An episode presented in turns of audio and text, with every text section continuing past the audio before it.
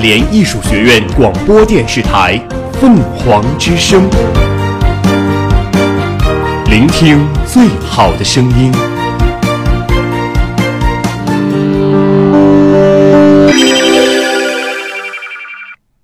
欢迎来到周末电影院，在观影过程中，请您打开手机。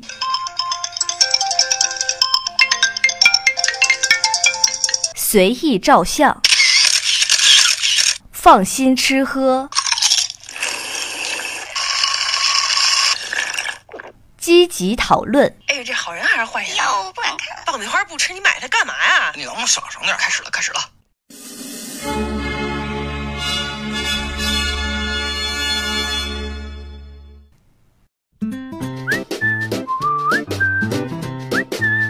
Hello，大家好，这里是由大艺广播台凤凰之声为您带来的影片脱口秀节目《周末看啥片儿》，我是糖糖。 Hello，大家好，我是赫赫。已经是好久不跟大家录节目了，对，因为涉及了很多放假的日期跟我们节目的时间相同，对，像这个中秋节、运动会都已经跟我们的时间冲突了。对，而且还放了一个国庆小长假。对，不知道大家有没有想我们呢？当然，虽然放了这么多假，大家没有听我们的节目，但是我相信你们一定去电影院看了很多好看的电影。也可能是在家里刷剧。对，反正我觉得在这种放假的时候，呃，除了出去玩儿，还是在家看剧或者是去电影院看个电影比较合适。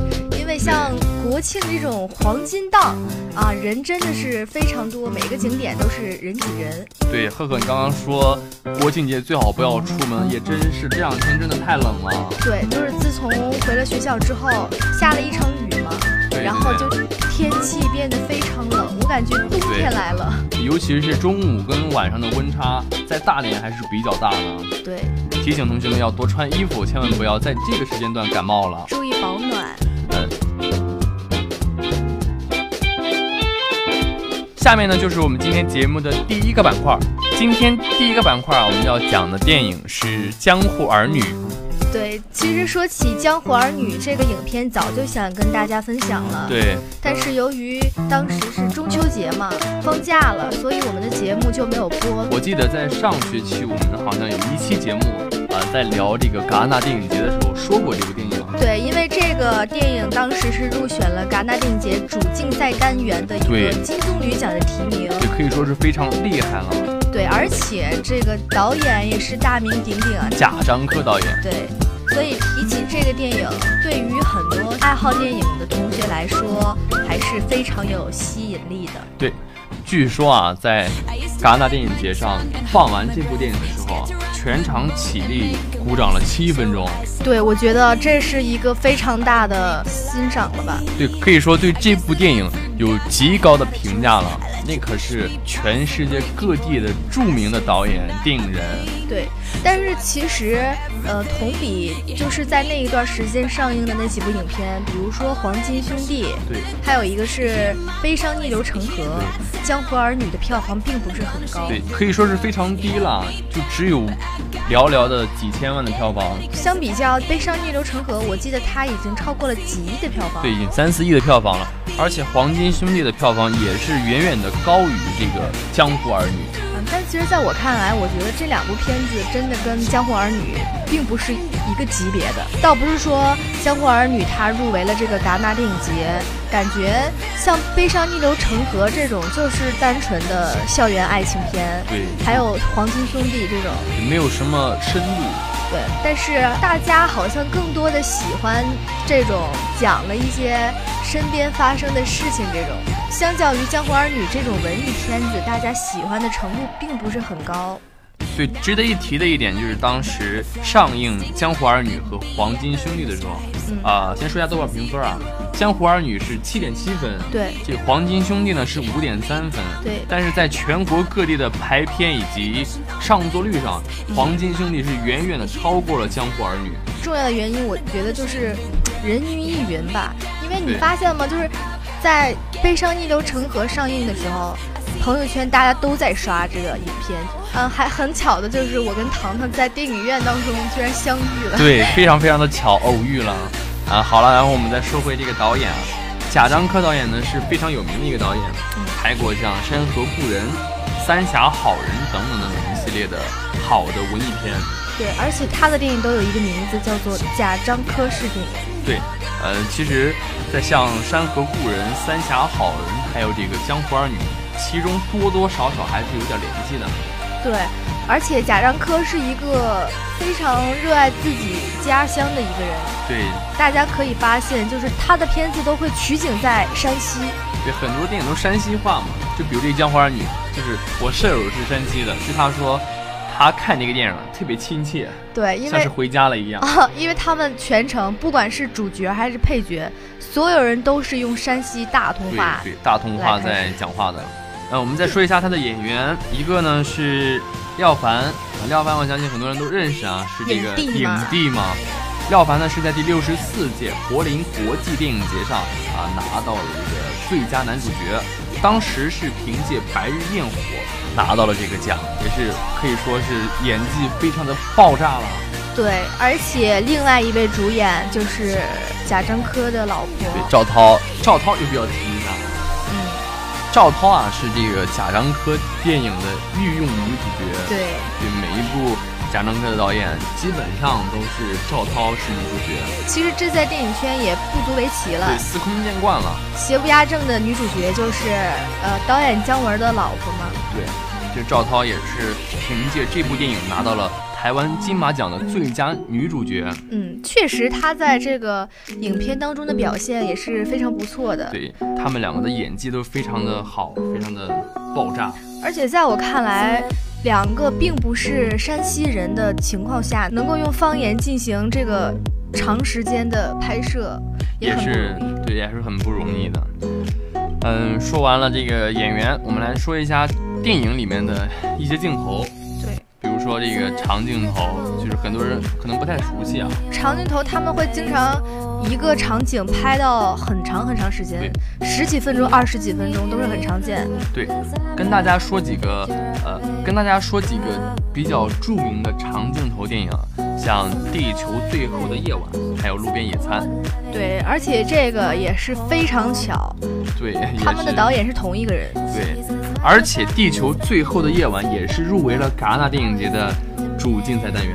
当时我们介绍戛纳电影的时候，好像就是对，也说过这个电影、啊。对，他的导演就是毕赣嘛。对，毕赣就是特别有名了。嗯，他当时是凭借着《路边野餐》在这个电影圈走红的，对，然后也是属于年轻导演当中比较年轻有为的这一种对。对对，而且他在《路边野餐》的这个长镜头真的是非常多，我看过一次，就是大概的全片几乎都是以长镜头所拍摄的。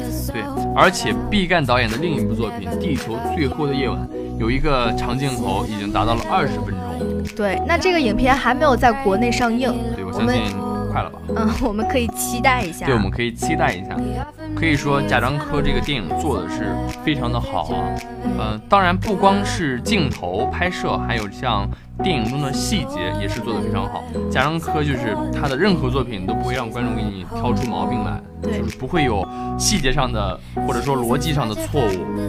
而且每一帧截下来都会变成一一幅画。对对对。聊完了电影的制作，聊完了导演、电影制作，我们来聊一聊这个故事，这个电影的剧情。嗯，故事情节其实还是比较简单的，对，因为这种文艺片子主要的不是在讲故事的那种细节。大体的剧情啊，就是在二零零一年的山西大同，呃，女主角巧巧还有男主角斌哥是一对恋人。斌哥呢，在电影中就是一个黑帮大哥，对，其实它是黑白双吃的。对，通知的。就是有一次呢，斌哥在街头上遇到了竞争对手的袭击，就是斌哥被打了。对，然后这个时候呢，巧巧为了保护斌哥，就拿出了斌哥给她的枪，对，对，是一把手枪，然后朝天放了一枪。结果呢，当时正嗯巧是碰上了呃国家严厉打击黑社会，所以说呢，巧巧就被判刑五年。其实当时他可以说出来，那个枪是兵哥给他的，对对对他可以就是减刑或者释放，但是巧巧还是非常爱这个兵哥的，他没有说出来，对，巧巧很想跟斌哥结婚嘛，极力的保护兵哥。他说这把枪是他捡的，对，嗯，但是警察也很清楚，但是他就是不说。对，因为警察没有证据嘛，所以说斌哥也只能是因为街头闹事，就释草放草了的关了几天，释放了就然后那巧巧就在监狱里面度过了五年。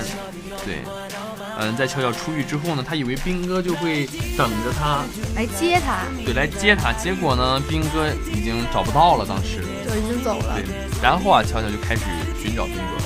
对斌，哥呢就一直躲，一直藏，其实结局还是挺令人意外的。这儿就不跟大家说了，就是呃给大家留个悬念。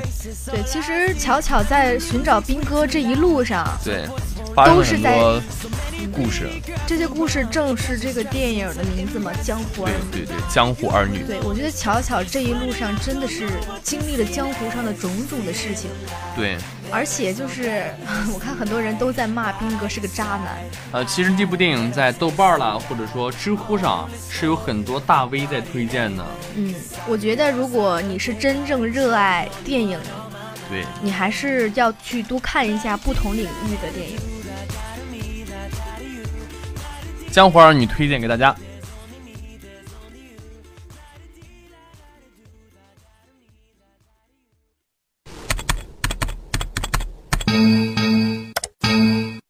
嗯，出错了。发现病毒呀，中毒了！哎呦，黑屏了！电脑会黑屏，当心你的健康也会黑屏。久坐影响健康，适当运动，从站起来开始。我想我是病了，什么症状？我每分钟都想看见他，每时每刻都要等着听他的声音，身边发生的一切都要靠着他来见证。我对他有一种强烈的依赖，看来这是相思病啊！大概是吧。我今天一天都没有看见他，心慌沮丧，精神不集中，连饭都吃不好。他是谁呀、是我的手机。放下手机，用心看看身边的风景，远离电子依赖症，不要被电子产品绑架了你的生活。活。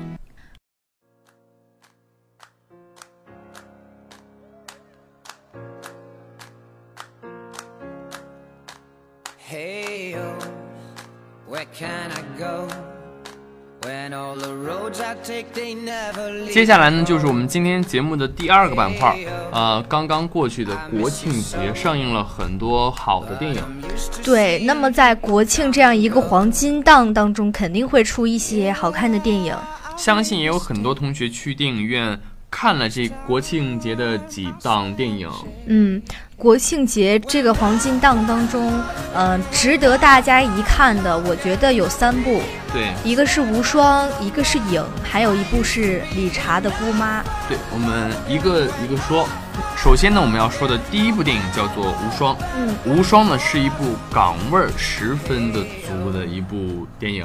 对，而且这个演员也是非常厉害，是周润发和郭富城对，，这两大影帝嗯同台飙戏，看点十足了。嗯，以及是很多年不出来的这个张静初。对，也是很久没有见过他了啊。对，其实说起港剧，我感觉你们这些男生，就像很《无感兴间趣道》啦，对对对，呃，《窃听风云》啦，但是这这些都是已经很早早些年的电影了。对，我觉得男生对港剧还是比较感兴趣的。当然，女生如果就喜欢刺激一些的啊，也可以看一下港剧，因为这部港剧就非常不错。对，呃，然后这个剧情就是悬疑，然后有大反转的那种比较烧脑的。确实是这两年很少见有这种呃高制作、特别特别的高水准的影片啊。对，而且我记得我们老师在上课的时候说过这个电影，说这个电影啊，你看完之后，首先就要说的是这个编剧一定很厉害。对，他的编剧的确很厉害，就是这个庄文强。嗯，庄文强呢也是这部电影的导导演演、导演兼编剧。呃，他参与编剧的有《无间道》《无间道》系列，还有这个《窃听风云》系列，对，无论在什么时候都可以拿得出过硬的东西来。嗯，也正应了我们老师当时说的那句话，说这个编剧一定很厉害，因为这个剧情确实是很厉害。我们光看这个预告片还不觉得有什么，因为这个对对对剧情你是绝对想象不到的。对，呃，我们说完了这个导演啊，也说完了演员，聊聊剧情，剧情特别有张力，嗯，特别特别出色啊。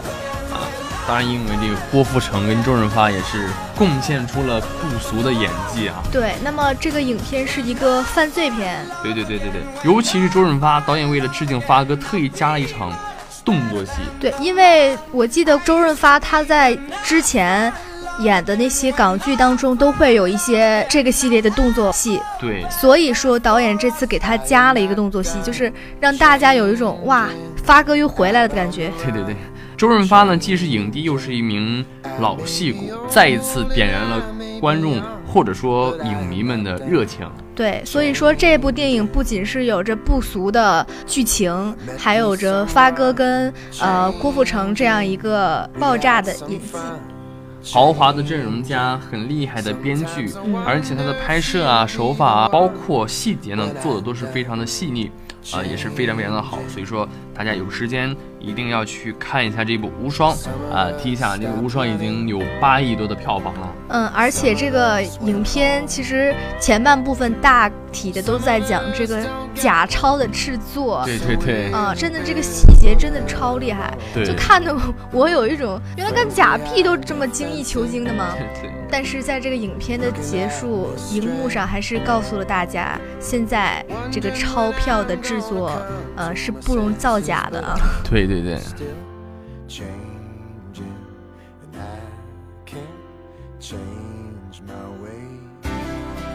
说完了无双啊，接下来我们说一下影，嗯，张艺谋导演的影。呃，我们先聊聊张艺谋。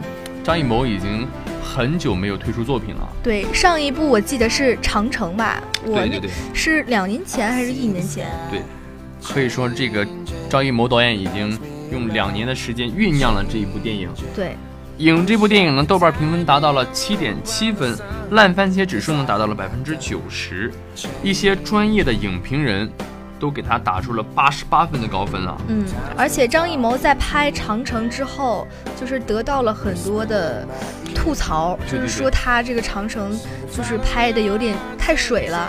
对，那张艺谋这次啊就是翻拍了一个古典的故事，我感觉是把在长城上的失误全都在这个片子上补出来了，对呃，非常出彩。对影这部电影呢是呃受到了很多很多的好评，嗯好莱坞呢就报道过此片，呃就是说可能是迄今为止张艺谋最惊艳的作品了。嗯，而且非常的充满的中国特色文化，对对发现了吗？它的色调全是黑白黑白这样的对，，水墨色嘛。嗯，就真的就是如果就是你不知道它讲的是什么的话，一看这个画面就知道讲的是中国的影片，很有这个中国气息。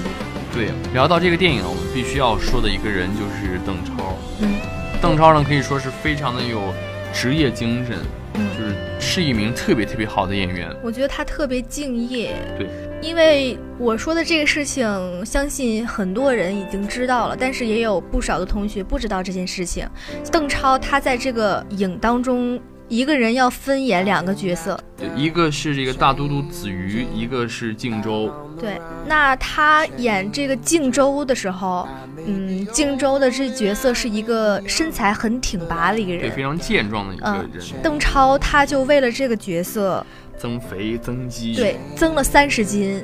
对经历了三个月，然后他就每天就是吃饭啊、健身，吃饭啊、健身，对对啊就终于成为了这个靖州的样子。对，他杀青了这个角色之后，他还有另外一个角色，就是刚才糖糖说的子瑜。那子瑜的角色是一个骨瘦如柴的形象，对呃，于是邓超就在靖州杀青之后，经过了两个月，减重了四十斤。对。我相信很多同学都知道减肥的痛苦啊，嗯，尤其是女生们。对，每天都要嚷嚷着减肥。对，啊，我觉得邓超真的是为了这个角色很辛苦了。对，其实邓超不只是在这一部电影中，像在呃以前的很多电影中都有过为了角色啊几个月不出门，或者说几个月不梳头、不洗头，就为了体验一下这个角色。中国真的有很多敬业的演员，对，像王传君，对，对我我们不知道往期谁说过这个王传君啊，还有这次这个邓超，对，其实有很多演员都是非常非常敬业，当然演技好又敬业这种演员对还是比较多的嗯。，也是给中国演员带来一个好的带头的作用。对，呃，除了邓超呢，还有这个他的老婆孙俪，对，啊、饰演的是这个子瑜的老婆，嗯，非常巧啊，在剧中、在电影中也是一对儿，对，还有这个郑恺啊，还有胡军，还有关晓彤，啊、演员阵容呢也可以说是非常非常强大了。对，然后说到最后，我们还是回归这个电影。嗯、影这个电影是一个历史的传说故事，呃，非常具有古典的浪漫主义传说气息，所以说跟这个电影的风格很相像啊，就是以黑白色调、水墨这样一个风格这。中国元素嘛，我觉得抛开这个电影的故事情节来讲，就光这个镜头，还有它的构图以及它颜色的这样一个构成，就已经让观众在视觉上觉得很值了。而且呢，这部电影是拿过很多的奖项啊、比如说这个伦敦国际电影节，它是入围了主竞赛单元；台湾金马奖是收获了最佳剧情长片、最佳导演、最佳男主角、最佳女主角、最佳剧本等等等等。总结一下呢，就是这个电影的视觉效果要好于故事，对我们之前说了，《无双》它是一个，呃，一看就是一个有好的编剧的这样一个作品对。那么，呃，说起影呢，还是觉得，嗯，它的故事性差了一些，但是它的视觉效果给大家带来特别的好视觉效果。对，现在电影呢还是没有呃下架，对，所以说周末的时候推荐大家呃可以去电影院支持一下这部国产的影。嗯，就是给大家的视觉上带来冲击，也要去看一下。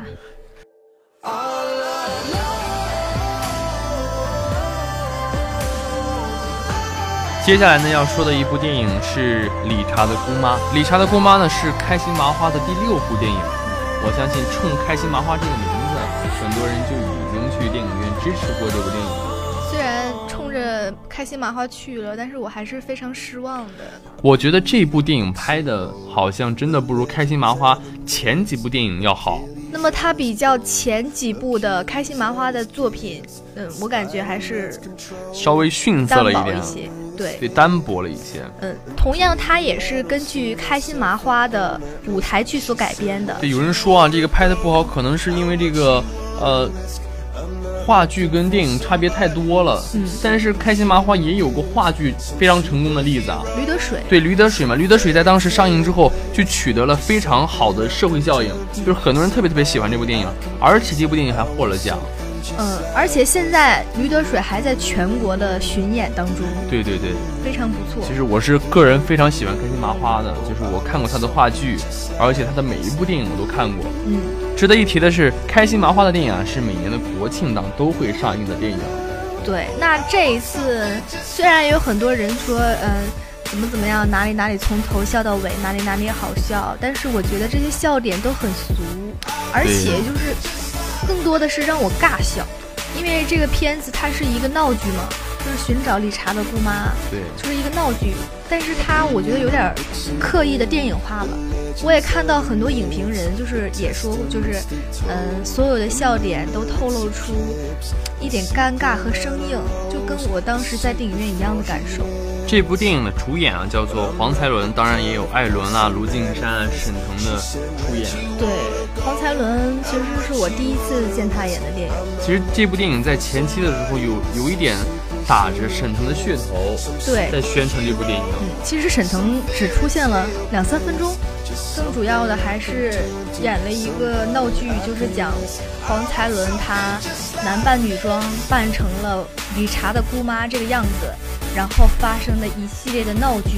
呃，其实我看完这个电影还是觉得这个故事线有一些乱，当然呢，对于我们这些开心麻花的铁粉来说啊，呃，也可以去电影院支持一下，嗯或者说等它呃在下架之后，我们自己在寝室啊，在家啊，再去看一下这部电影。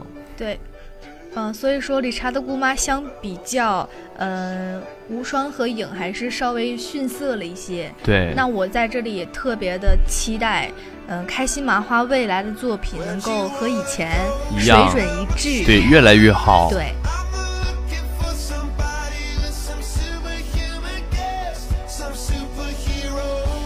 最后给大家献上一首非常好听的歌曲。如果你有什么想对我们说的，可以在蜻蜓 FM 上留言。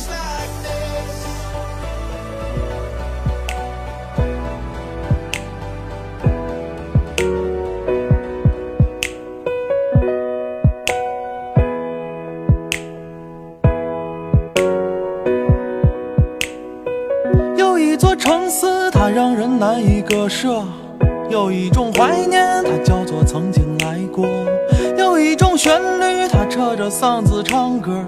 在它的中心，人们叫它鼓楼钟楼。有人说西安水土让人变得懒惰，来大坝挖坑，我教你啥叫生活。是谁对西安印象留在黄土高坡？来跟我唱一首咱西安人的歌。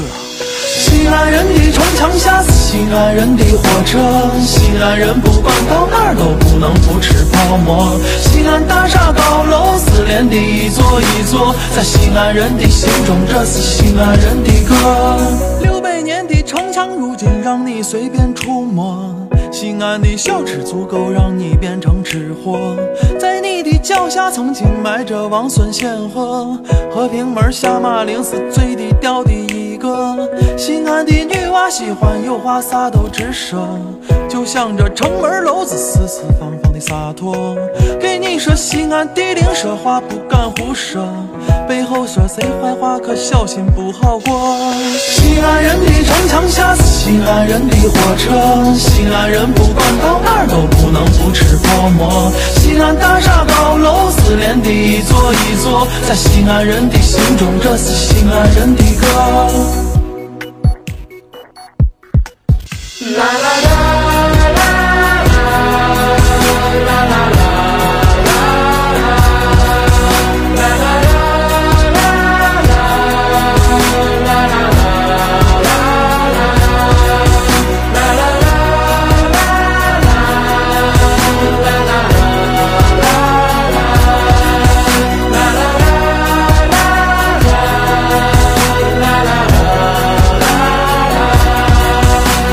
西安城的故事想说的太多太多，西安城的历史也不会难以琢磨。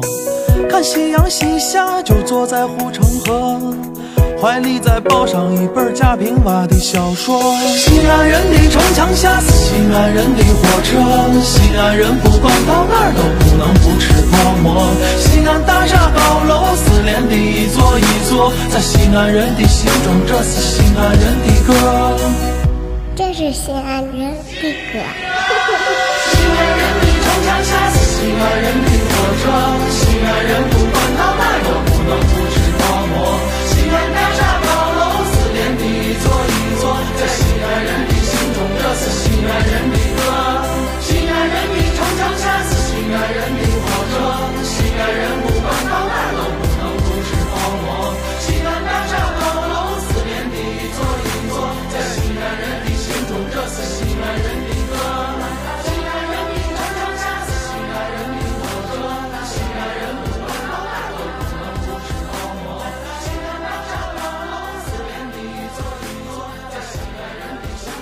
以上就是今天节目的全部内容。获取更多资讯，下载蜻蜓 FM，搜索“大连艺术学院凤凰之声我是糖糖”，，我是赫赫，我们下期不见不散，拜拜拜